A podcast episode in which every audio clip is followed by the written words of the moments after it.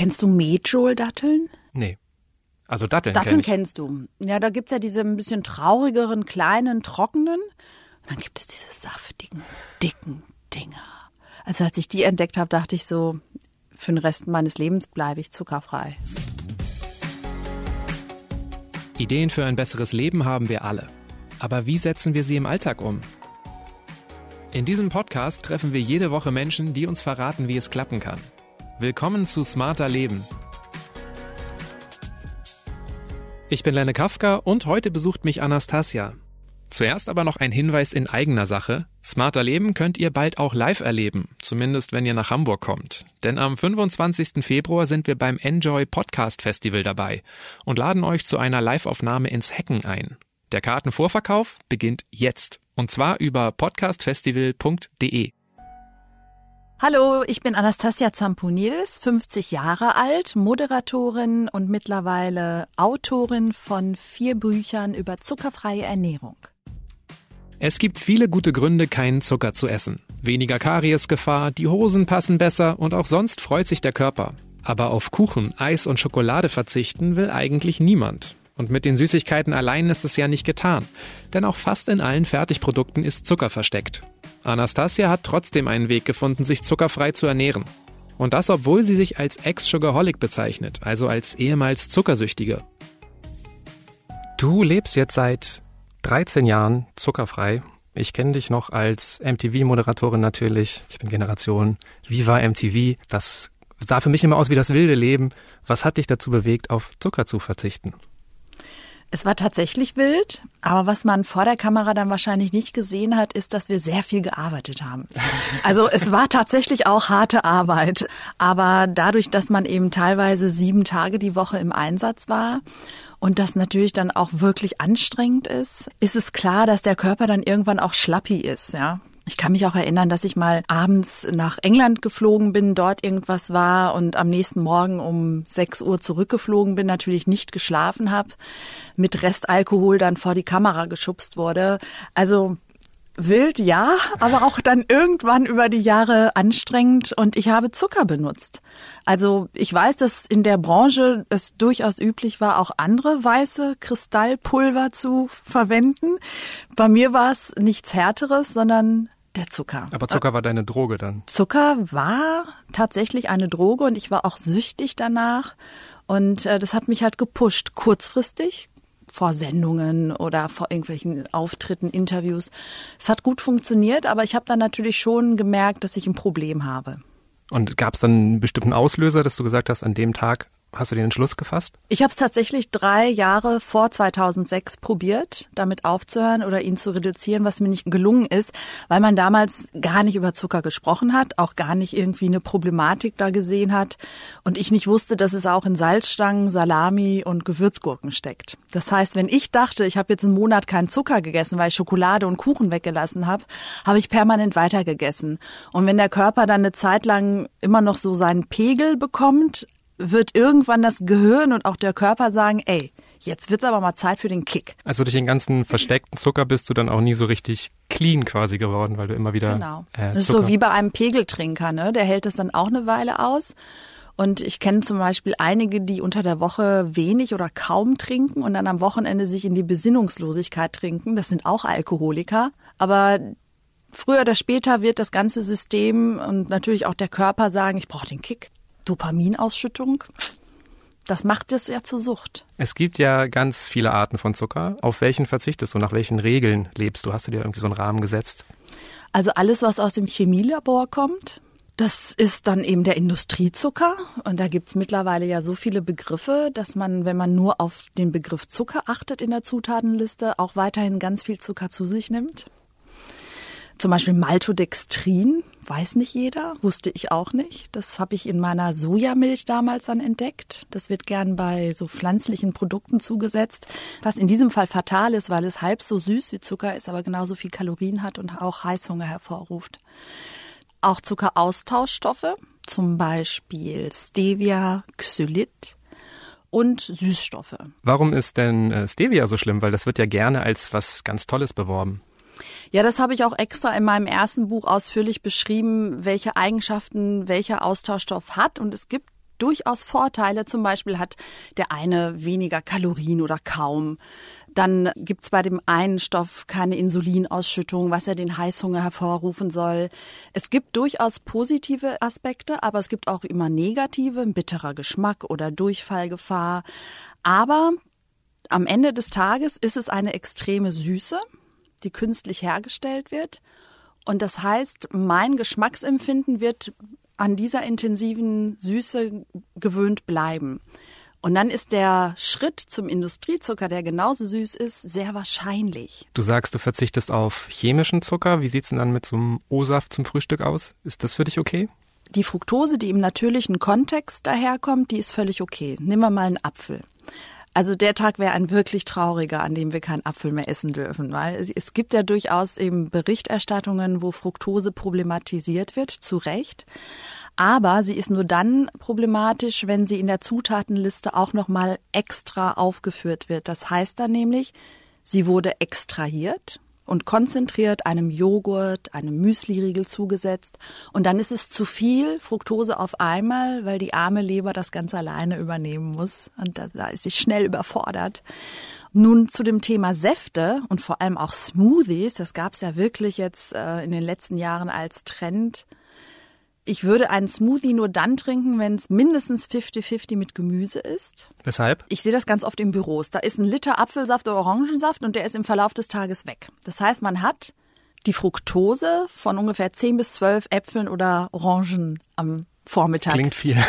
Ist ein bisschen viel. Wer würde 10, 12 Äpfel an einem Vormittag essen? Niemand. Das geht natürlich in Form eines Apfelsafts deswegen, weil es flüssig ist es ist lecker süß und es geht ganz schnell durch die Magenwand. Man wird also überhaupt nicht satt, ja, und man merkt es kaum. Es ist einfach nur lecker und durstlöschend.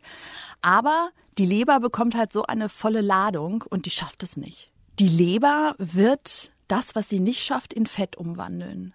Tja, und wo geht dieses Fett hin? Viele denken Bauch, Hüfte, nö, sie behält es. Und junge Menschen, ein 20-Jähriger, der das jetzt regelmäßig macht, der wird auch noch keine geschwächte Leber haben. Es geht immer um die Akkumulation über Jahre. Und dann kann man halt vielleicht mal 40 sein und eine Fettleber haben. Ähnlich wie ein Alkoholiker, das ist dann eben die nicht alkoholische Fettleber. Als du angefangen hast, hat dein Körper ja auch quasi die Chance gehabt, ordentlich zu entgiften. Hattest du Entzugserscheinung? Ich tatsächlich nicht, aber ganz viele meiner Leserinnen, die meisten sind weiblich, 90 Prozent, sagen, dass sie so typische Entzugserscheinungen haben, wie auch im Raucher vielleicht, also so Kopfschmerzen, schlechte Laune, man ist ein bisschen schlappi. Hatte ich nicht.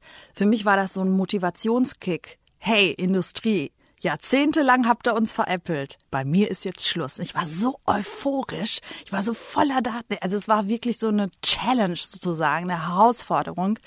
Ich war einfach nur euphorisch und das hat mich wirklich gut über die ersten drei Wochen getragen, dass ich das kaum bemerkt habe. Okay, also die Emotionen haben dich getragen, aber hast du auch irgendwelche physischen Veränderungen wahrgenommen bei dir?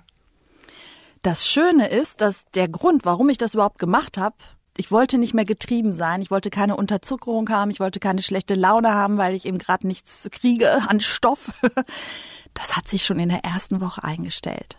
Du hast relativ schnell keinen Heißhunger mehr. Und das hilft ja. Also diese Aussicht ist ja schon mal eine gute Sache, weil man sich dann denkt, okay, das könnte ich schaffen eine Woche.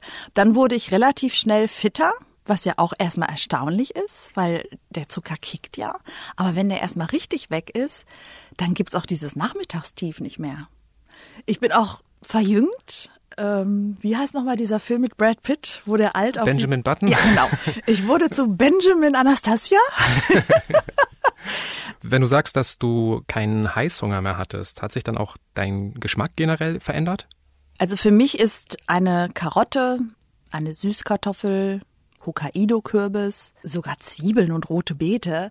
Das ist alles abartig süß geworden. Ich habe abartig. Abartig süß, ja. Also wirklich schon so, dass ich mal meine Mutter quasi fast angeschrien habe, warum sie denn die Karotten gezuckert hat. Also wenn ich jetzt eine Süßkartoffel esse, dann ist es für mich genauso süß wie eine Schokolade. Ich schwöre. Und das wäre ja erstmal okay, aber was ist mit diesen Gefühlen, die einhergehen, wenn eine Schoki ist? Das ist ja schon im ersten Moment Halleluja, Glücksgefühle, Glücksgefühle genau. Dopamin genau. wird ausgeschüttet. Die habe ich auch. Diese Gefühle habe ich auch. Wenn Von ich das nicht Süßkartoffeln und Karotten. Ja, wenn ich das nicht gehabt hätte, ich schwöre, ich hätte es vielleicht maximal ein Jahr durchgehalten. Du bist dran geblieben, aber wie fängt man das überhaupt an? Also ich kann mir vorstellen, das ist der schwerste Schritt. Wenn ich jetzt in meinen Kühlschrank gucke, da sind lauter Sachen, die sind industriell hergestellt, da wird ganz viel Zucker sein. Was waren denn deine ersten Schritte damals, damit du überhaupt diese ganzen Erfahrungen machen konntest? Damals hatte ich noch nicht Altersweitsicht, habe aber trotzdem eine Lupe mir besorgt und bin im Supermarkt mit der Lupe auf die Pirsch gegangen, habe von da an wirklich jedes Produkt umgedreht, auch die, die ich halt vor allem gekauft habe und musste zum Beispiel auch feststellen, dass meine Lieblings-Bio-Tomatensoße Zucker beinhaltet. Ist ja fast immer Tomatensauce, oder? Ja, es gibt mittlerweile welche auch ohne. Auch damals habe ich im Biomarkt eine gefunden, auch Ketchup übrigens. Sagen wir mal, von zehn Sorten gibt es eine zuckerfrei aber immerhin gibt sie. Und es hat sich ja auch schon etwas getan in den letzten 13 Jahren. Es wird immer einfacher. Das heißt, ich habe alles aussortiert. Ich habe auch einen Senf gefunden ohne. Ich habe eine Sojasauce ohne gefunden. So nach und nach habe ich das dann ausgetauscht. Und zu Hause musste ich tatsächlich einiges aussortieren. Fertigprodukte, muss ich leider sagen, sind fast alle verzuckert. Hast du denn auch irgendwelche Lebensmittel jetzt in deiner Küche, die du vorher nie hattest? Also irgendwelche anderen Produkte, die du dir erst zulegen musstest, damit du so leben kannst? Eigentlich hat sich mein Repertoire an Gemüse extrem geweitet. Äh, ich habe vorher zum Beispiel keine Pastinaken oder Wurzelpetersilie gegessen. Süßkartoffel war, glaube ich, auch nie so wirklich auf dem Plan ich habe dann auch sowas wie Erdmandeln entdeckt. Meine okay, das, das sagt mir nichts. Was sind Ah, Erd okay. Das ist eine super Empfehlung für alle, die zum Beispiel fruktoseintolerant sind oder äh, eine Nussallergie haben. Es ist keine Nuss, obwohl es Mandel heißt. Es ist eine Art Hülsenfrucht. Exotisch wird aber mittlerweile auch in Europa angebaut. Also das kann man in, in Müsli rein, in Haferflocken, man kann es überall mit reinmischen. Es ist quasi auch ein Süßungsmittel. Gibt es als Pulverform im Biomarkt, ist ein bisschen teurer, aber ganz ehrlich, man spart sich ja zum Beispiel auch die Nahrungsergänzungsmittel. Aber wären nicht irgendwie auch Honig okay zum Süßen oder Agavendicksaft als vegane Variante? Das ist ein guter Einwand. Hatte ich auch am Anfang. Das Problem ist, am Ende der Stoffwechselkette ist es nichts anderes als Zucker. Und mir geht es ja darum, wie reagiert der Körper drauf. Heute würde ich drei ähm, Teelöffel Honig zu mir nehmen, hätte ich morgen Heißhunger und würde diesen Kampf wieder haben. Und zwar eine Woche lang. Okay, weil es dich diese, antriggern würde, ist es aber Genau. okay. Und diese Erinnerung, allein diese Erinnerung, wie sich das damals angefühlt hat, die ist so präsent. Ich will das nie wieder. Du hast erzählt, dass du in den Supermarkt gegangen bist und die ganzen Packungen umgedreht hast. Ich stelle mir das überhaupt nicht leicht vor. Also muss man da nicht automatisch so zu so einer Hobby-Ernährungswissenschaftlerin werden? Also da sind ja ganz viele Begriffe drauf, die mir nichts sagen. Ähm, wie hast du dir die drauf geschafft? Das war tatsächlich sehr schwierig, weil ich ja auch keine Biochemikerin bin, alles abgewählt in der zehnten Klasse. Ich bin auch bei Maltodextrin ziemlich ins Schwitzen gekommen, weil ich im Internet halt gesehen habe, es ist ein Kohlenhydrat. Ich so, Kohlenhydrat, okay, ist aber auch Getreide, ist auch ein Kohlenhydrat. Ich habe keine Ahnung von Biochemie. Ich habe Medizinstudenten gefragt, ohne Scheiß. Ich habe Ärzte, ich habe irgendwelche Menschen auch gefragt. Ich habe recherchiert im Internet. Dumm und dämlich, aber ich habe es geschafft. Ja. Wie lange hat das gedauert, bis du dann irgendwie so ein ganz gutes Basiswissen hattest. Da ich so drauf war und so engagiert und leidenschaftlich passioniert, ähm, wirklich nur zwei Monate. Okay, aber das klingt jetzt schnell dafür, dass du mit all diesen Menschen gesprochen hast. Ja, ja, aber ich kenne ja auch viele Menschen. Also einfach kann man sich halt merken, alles was auf Ose endet, dann auch jedes Wort, jeder Begriff, der das Wort Zucker beinhaltet, klingt jetzt lapidar, aber es wird immer wieder gefragt. Zum Beispiel Invertzucker, Kokosblütenzucker, alles, alles Zucker. also wenn Zucker dasteht, ist es auch Zucker. Was sind denn die gängigsten Schummelbezeichnungen? Gibt es da irgendwie so drei, vier, die besonders beliebt sind bei also den Herstellern? Bei Fructose wird oft gedacht, ist ja ein bisschen Apfel oder so, ne? Ist es halt nicht. Besonders fatal ist es, ähm, weil es bei Kinderketchup und Kinderprodukten sehr oft gerne gemacht wird und Eltern eben auch denken, Fructose ist Obst, ist gesund, Vitamine. Es ist aber extrahiert. Das Wichtige sind ja auch die Ballaststoffe, die Fasern. Es sind weniger Mineralien und Vitamine. Das Kind hat ja auch noch mal eine kleinere Leber. Das heißt, wenn die noch vier Äpfel Fructose zu sich nimmt, ist es nochmal was anderes, als wenn ein Erwachsener das macht. Also eigentlich wirklich fast kriminell, würde ich sagen. Milchzucker wird oft gefragt. Mhm. Zugesetzt ist es tatsächlich auch falsch, weil ist ja auch das Wort Zucker drin. Aber man kann zum Beispiel, wenn man Kuhmilchprodukte konsumiert, kann man Milch und Joghurt und Quark gerne konsumieren, weil es ist ja wieder der natürliche die Differenzierung zwischen Nährwerttabelle und Zutatenliste. Da ist ein Unterschied. Ich achte nur noch auf die Zutatenliste. Wenn da kein Zucker drin ist, dann interessiert es mich nicht, wie viel Prozent davon Zucker ist, weil das ist der natürliche Anteil und der macht keinen Heißhunger. Der wird nicht dazu führen, dass ich zu viel esse, nicht unterzuckert bin nach einer Stunde und schlapp werde. Ähm, wenn man so seine Ernährung umstellt, dann ändert sich ja oft auch die Art des Essens. Also zum Beispiel, wenn man aufhört, Fleisch zu essen, Vegetarier wird, dann muss man ganz anders kochen. Ist das bei dir auch so? Frühstückst du anders als früher? Kochst du mehr? Wie ist das? Ja, absolut. Das Essverhalten hat sich komplett verändert. Für mich war eigentlich tatsächlich das Allerschwierigste, anzufangen zu kochen. Ich Hast du es vorher nicht gemacht? Hm, ich habe 37 Jahre lang nicht gekocht. Also kann man schon sehen, offensichtlich ist das nicht meins. Und das war eigentlich das Aller, Allerschwierigste. Und mir hat mal eine, damals in den ersten ein, zwei Jahren, eine mir sehr wohlgesonnene Person gesagt, du kochst wie ein Kind. Ja, natürlich, weil ich es nicht kann. Ich habe halt an, okay, was machst du, ne? Ketchup und Nudeln, oder? Nein, nicht ganz so schlimm. nicht ganz so schlimm. Ich habe halt eine Schale Vollkornreis gekocht, eine Schale Brokkoli. So, und weil es da erstmal keine Soßen gab ohne, habe ich dann einfach Olivenöl und Gewürze drauf gestreut. Also das ist Kinderkochen, ne? Das ist sehr puristisch. Aber ganz ehrlich, man findet ja manchmal in der Reduktion, im Verzicht, findet man ja auch manchmal was. Und äh, ich war erstens stolz, dass ich was gekocht habe, dass ich satt wurde und dass es ja mit der Zeit immer besser geschmeckt hat. Und okay. es gibt auch Tage, wo ich richtig bockig bin und sage so, ich habe keinen Bock ich will einfach nicht. von, von der Kinderköchin zur Kochbuchautorin ist auch eine starke ne? Transformation. Ne? Naja, ganz ehrlich, ähm, wie redlich wäre ich, wenn ich lügen würde? Ja. Und eigentlich ist es ja für diejenigen, die so ähnlich gelebt haben wie ich, oder nur wenig kochen oder keine Lust haben, ja auch eine gute Aussicht. Man kann sich schon so ein bisschen irgendwo hin manövrieren. Wie machst du das eigentlich, wenn du nicht zu Hause bist, wenn du weißt, du musst irgendwie auf Dienstreise oder so? Bereitest du immer was vor? Das war früher wirklich schwierig. Da habe ich am Flughafen nichts bekommen. Zuckerfreies, das gibt's mittlerweile. Es sind schon mal bessere Zeiten. Aber ich stelle mich dann, sagen wir mal, am Sonntagabend eine halbe Stunde, maximal eine Stunde in die Küche und bereite Sachen vor. Man hat ja in einem Hotel auch eine Minibar mit Kühlschrank. Ich räume die aus und pack meine Gläser rein. Ich glaube, das findet nicht jedes Hotel gut weil ich ja danach meistens auch nicht einräume. Und die Kühlkette der Produkte unterbrochen Ja, darauf kann ich keine Rücksicht nehmen. Dann habe ich äh, meine selbstgemachten Müsli-Riegel oder meine Glücksbällchen, das sind halt so Energy Balls. Ich habe immer Nüsse dabei, immer Trockenobst, ähm, weil ich weiß, dass man zwischendurch eben einfach Hunger kriegt. Wie ist denn das, wenn du doch mal in ein Restaurant musst oder willst, also weil ein Arbeitstermin oder auch ein Treffen mit Freunden ist?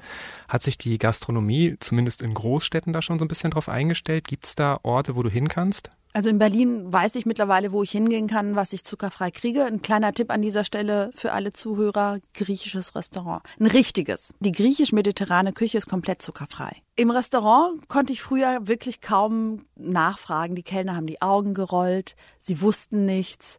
Teilweise wurde ich angelogen, weil sie sich dachten, was will die eigentlich? Die ja, ja. fühlen sich dann auch kritisiert. Ne? Ich habe dann eine Galgenhumorstrategie entwickelt, indem ich wahnsinnig freundlich war, immer gelächelt habe und Komplimente gemacht habe und in diesen Komplimenten eine Frage eingebaut habe. Okay, hast du ein Beispiel Diese dafür? Sojamilch, euer Kaffee hier, ich versuch's zu Hause ständig, ich schaffe es einfach nicht. Welche Milch nehmt ihr denn? Dann hat er mir eine Marke genannt, dann klingelte es bei mir schon oder ich stehe auf und sage, boah, sowas Leckeres habe ich noch nie gegessen. Darf ich dem Koch das sagen? Dann werde ich in die Küche geführt zum Koch und ich so, diese Soße, Mann, das ist ja Hammer. Selbst meine Mutter macht die nicht so gut. Was ist denn da drin? Ne, man muss auch ein bisschen psychologisch geschickt vorgehen. Mittlerweile ist es egal, weil jeder Kellner schießt alle Zutaten raus, weil ich habe Laktose, ich habe vegan, ich habe Gluten. Jeder hat ja heute irgendwas. Und wenn der Koch dir dann verraten hat, dass in seiner tollen Soße Zucker drin ist, was hast du dann gesagt? Dann habe ich gesagt, super, ähm, meine Begleitung wird die definitiv bestellen. Man muss geschickt bleiben. Menschen fühlen sich schnell auf den Schlips getreten, ne? Wir haben uns jetzt ja heute hier beim Spiegel getroffen zur Mittagszeit. Wir haben äh, hier eine Kantine, da gibt's immer vier Gerichte jeden Tag. Und es gibt tatsächlich eine Speisekarte. Wäre da irgendwas für dich dabei gewesen oder hättest du da gleich schon wieder zum Koch rennen müssen? Ich könnte den Kopfsalat essen, was mich gerade sehr traurig macht, weil ich Salat eigentlich nicht so gerne esse, außer wenn wir 38 Grad haben. Ein Salat als Hauptmahlzeit im Winter zu essen, ist auch nicht förderlich, wenn man gerade zuckerfrei geworden ist, weil es äh, nicht sättigt. Ich habe zum Beispiel das vegane Kartoffelgulasch mit Zucchini, Pilzen, Paprika und geschmorten Tomaten gegessen. Auf den ersten Blick klingt das für mich gesund, nicht verdächtig. Ah, Tomatensoße. Oder was ist jetzt da zum Beispiel das Problem? Ich vermute, da es ja vegan ist, dass man den fehlenden, fehlenden in Anführungsstriche Fleischgeschmack durch Geschmacksträger versucht zu kompensieren. Das kann einerseits eben ein Geschmacksverstärker sein, finde ich auch nicht so prickelnd, macht auch Heißhunger ist aber einmal auch nicht tragisch. Aber ich vermute, dass, was ich eben in veganen Supermärkten und Produkten oft festgestellt habe, dass viel Zucker benutzt wird. Einmal ist es ein sehr günstiger Füllstoff und Konservierungsstoff und süß ist halt immer ein Garant für lecker. Und genauso wie Salz und Fett ist Zucker ein Geschmacksträger. Und ich vermute, dass im Gulasch tatsächlich Zucker ist, aber muss nicht. Hier im Haus gibt's noch was, was, glaube ich, mich und alle Kollegen jeden Tag herausfordert. Das ist die Snackbar. Einmal kann man sich da schön Kaffeespezialitäten kaufen, bei dem ein mm. Keks dabei liegt. Oh. Und es gibt ein großes Süßigkeiten- und Eissortiment und Kuchen und Franzbrötchen. Was könnte ich mir mitnehmen, damit ich nicht ab halb zwei nur noch an die Snackbar denke? Kennst du Medjool-Datteln? Nee. Also Datteln, Datteln kenn kennst du. Ja, da gibt's ja diese ein bisschen traurigeren, kleinen, trockenen. Und dann gibt es diese saftigen, dicken Dinger. Also als ich die entdeckt habe, dachte ich so, für den Rest meines Lebens bleibe ich zuckerfrei. Die würdest du dabei haben, ist ja nun wirklich nicht schwer, die zu tragen dann auch mit zur Arbeit. Stopfst eine Walnuss rein und dann hast du zu Hause am Sonntagabend für die ganze Woche Leinsamen oder Sesam geröstet in einer unbeschichteten Pfanne ohne Öl. Du weißt, dass es ready ist, wenn es duftet in der Küche, die ganze Wohnung duftet und rollst dann diese saftige Dattel und wenn du davon drei Stück isst, drehst du am Rad vor Happiness. Ganz ehrlich, diese Saftbar, nee, Quatsch, wie heißt es? Snackbar. Snackbar, Candy Bar hätte ich jetzt. you find me in the candy shop. Die lässt du links liegen. Aber die muss man dann auch in Maßen schon essen, oder? Weil du kannst es nicht mehr überessen. Du kannst es nicht. Und am Anfang ist es nicht schlimm. Ist lieber zu viel natürliche Fructose. Das wird sich später alles regulieren. Hau rein. Hauptsache satt. Ich würde auch zum Beispiel nie vorm Urlaub damit anfangen oder vor einer Hochzeit oder gleichzeitig vegan und zuckerfrei werden oder irgendwas anderes machen, rauchen aufhören. Den Zeitpunkt wohl wählen und auch gut vorbereitet sein. Ich würde jetzt auch nicht spontan sagen, so, ach, da habe ich jetzt zugehört, morgen fange ich an. Lieber in Ruhe alles ausmisten, mal eine Stunde Zeit nehmen für den Supermarkt, ist eine Investition, die lohnt sich fürs Leben. Und dann entspannt reingehen. Mir ist in deinen Büchern aufgefallen, dass du extrem viele herzhafte Rezepte drin hast. Ist es, weil es so wichtig ist, halt auch da nicht diesen versteckten Zucker permanent zu sich zu nehmen und quasi selber diesen Fehler zu machen, dass man denkt, ich verzichte ja die ganze Zeit, ich esse keine Süßigkeiten, aber im Mittagessen ist es drin? Oder was ist der Grund dafür, dass so viel herzhafte Rezepte drin sind? Also bei den letzten beiden Büchern habe ich deswegen viele herzhafte mit reingenommen, weil es mir wichtig war, sowohl to go als auch für Kinder stundenlang nicht nur satt zu sein, sondern auch konzentriert. Über ein Rezept bin ich ein bisschen gestolpert. Ja. Und zwar hast du Rohkoststicks drin. Das sind kleingeschnittene Gemüsestücke. Kommen die Menschen wirklich nicht mehr auf diese Idee? Dass man das noch als Rezept reinnehmen muss? Es ist für Kinder, nicht? Es ist für Kinder. Und für Kinder? Es ist im To-Go-Buch. Ja, drin. auch? Mhm. Ich dachte, es wäre nur im Kinder. Ach, stimmt. Ganz ehrlich, Manche Menschen haben sich noch nie in ihrem Leben mit Essen befasst. Man braucht Ideen und Anregungen. Es gibt Leute, die haben auf nichts Lust. Die finden das Thema Ernährung doof, langweilig und werden nie dahin kommen, wo ich halt hingeflogen bin. Äh, Leidenschaft und dann auch Hobby und mittlerweile beruflich. Ich finde Essen so spannend, weil ich gemerkt habe, was es für einen Effekt haben kann. Und andere denken sich so, nö. Wenn sich jetzt so viele Leute nicht mit Ernährung auseinandersetzen, was hältst du eigentlich von so Sachen wie dem Nutri-Score, der jetzt ja ähm, nach langem Ringen von der Politik auch in Deutschland eingeführt werden soll. Ja, im nächsten Jahr ist es soweit. Ich lasse mich auch überraschen, wie genau das dann aussieht. Ich kann nur empfehlen, dass man auch bei so einem Nutri-Score die Eigenverantwortung immer noch nicht abgeben kann. Du musst mitdenken. Wenn du nicht mitdenkst, wirst du zu Sachen greifen, wo man eigentlich sagen könnte, das funktioniert für mich jetzt nicht wirklich. Du musst wissen, was du selbst auch als Ziel hast. Es gibt ja mittlerweile so viele Ernährungskonzepte und ich kann auch verstehen, dass ein normaler Mensch völlig verwirrt ist, den Überblick verliert und gar nicht mehr weiß, was er essen soll. Es ist wichtig herauszufinden, was ist mein Ziel. Sagen wir mal, ich will Zucker reduzieren oder ich will tierische Produkte reduzieren. Aber du kannst halt auch völlig falsch liegen, weil der Nutri-Score ja immer ein Ziel hat, dir ein Ergebnis zu zeigen. Und trotzdem kann ein für meine Verhältnisse nicht gesundes Produkt vielleicht grün sein.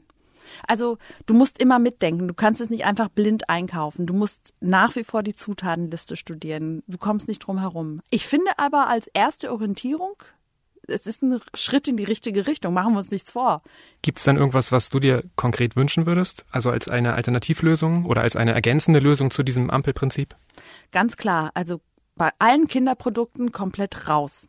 Ja und Kindermarketing bis zum 18. Lebensjahr komplett verboten. Zweitens, veränderte Rezepturen. Wenn alle die gleichen Vorgaben haben, bleibt der Konkurrenzkampf und alle müssen weiterhin was Leckeres hinkriegen, aber es ist machbar.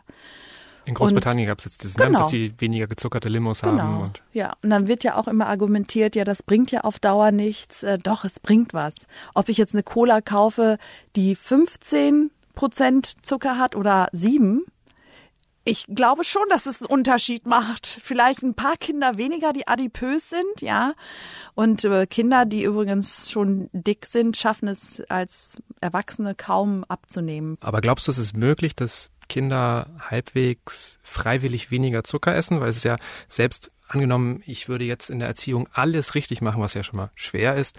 Sind sie den halben Tag in der Schule, in der Kita, bei Freunden, Oma, Opa? Nein, das ist in unserer heutigen Gesellschaft nicht möglich, Kinder zuckerfrei großzuziehen. Es geht einfach nicht. Wir müssen halt den Realitäten auch ins Auge schauen. Es bringt nichts, ja, so zu tun, als ob es möglich wäre. Es sei denn, man äh, zieht sich aus dieser Gesellschaft zurück. Aber das wollen wir ja alle nicht. Man kann aber gegensteuern. Man kann dem Kind auf jeden Fall was Zuckerfreies mit in die Schule geben. Man kann ihm ein nicht gezuckertes Frühstück geben. Das verhindert dass das Kind nach ein, zwei Stunden zusammensackt in der Konzentration. Das verhindert, dass es Heißhunger bekommt und dann eben erst recht an die Gummibärchen greift. Aber ich esse mit, immer vorleben, keinen Vortrag halten, nichts verbieten. Und das ist schon mal eine gute Grundlage. Jetzt in der Weihnachtszeit gegen Ende des Jahres wird's besonders schwer. Überall ist Schokolade, Lebkuchen. Kekse backen hat was Verbindendes auch. Das kommt ja noch dazu.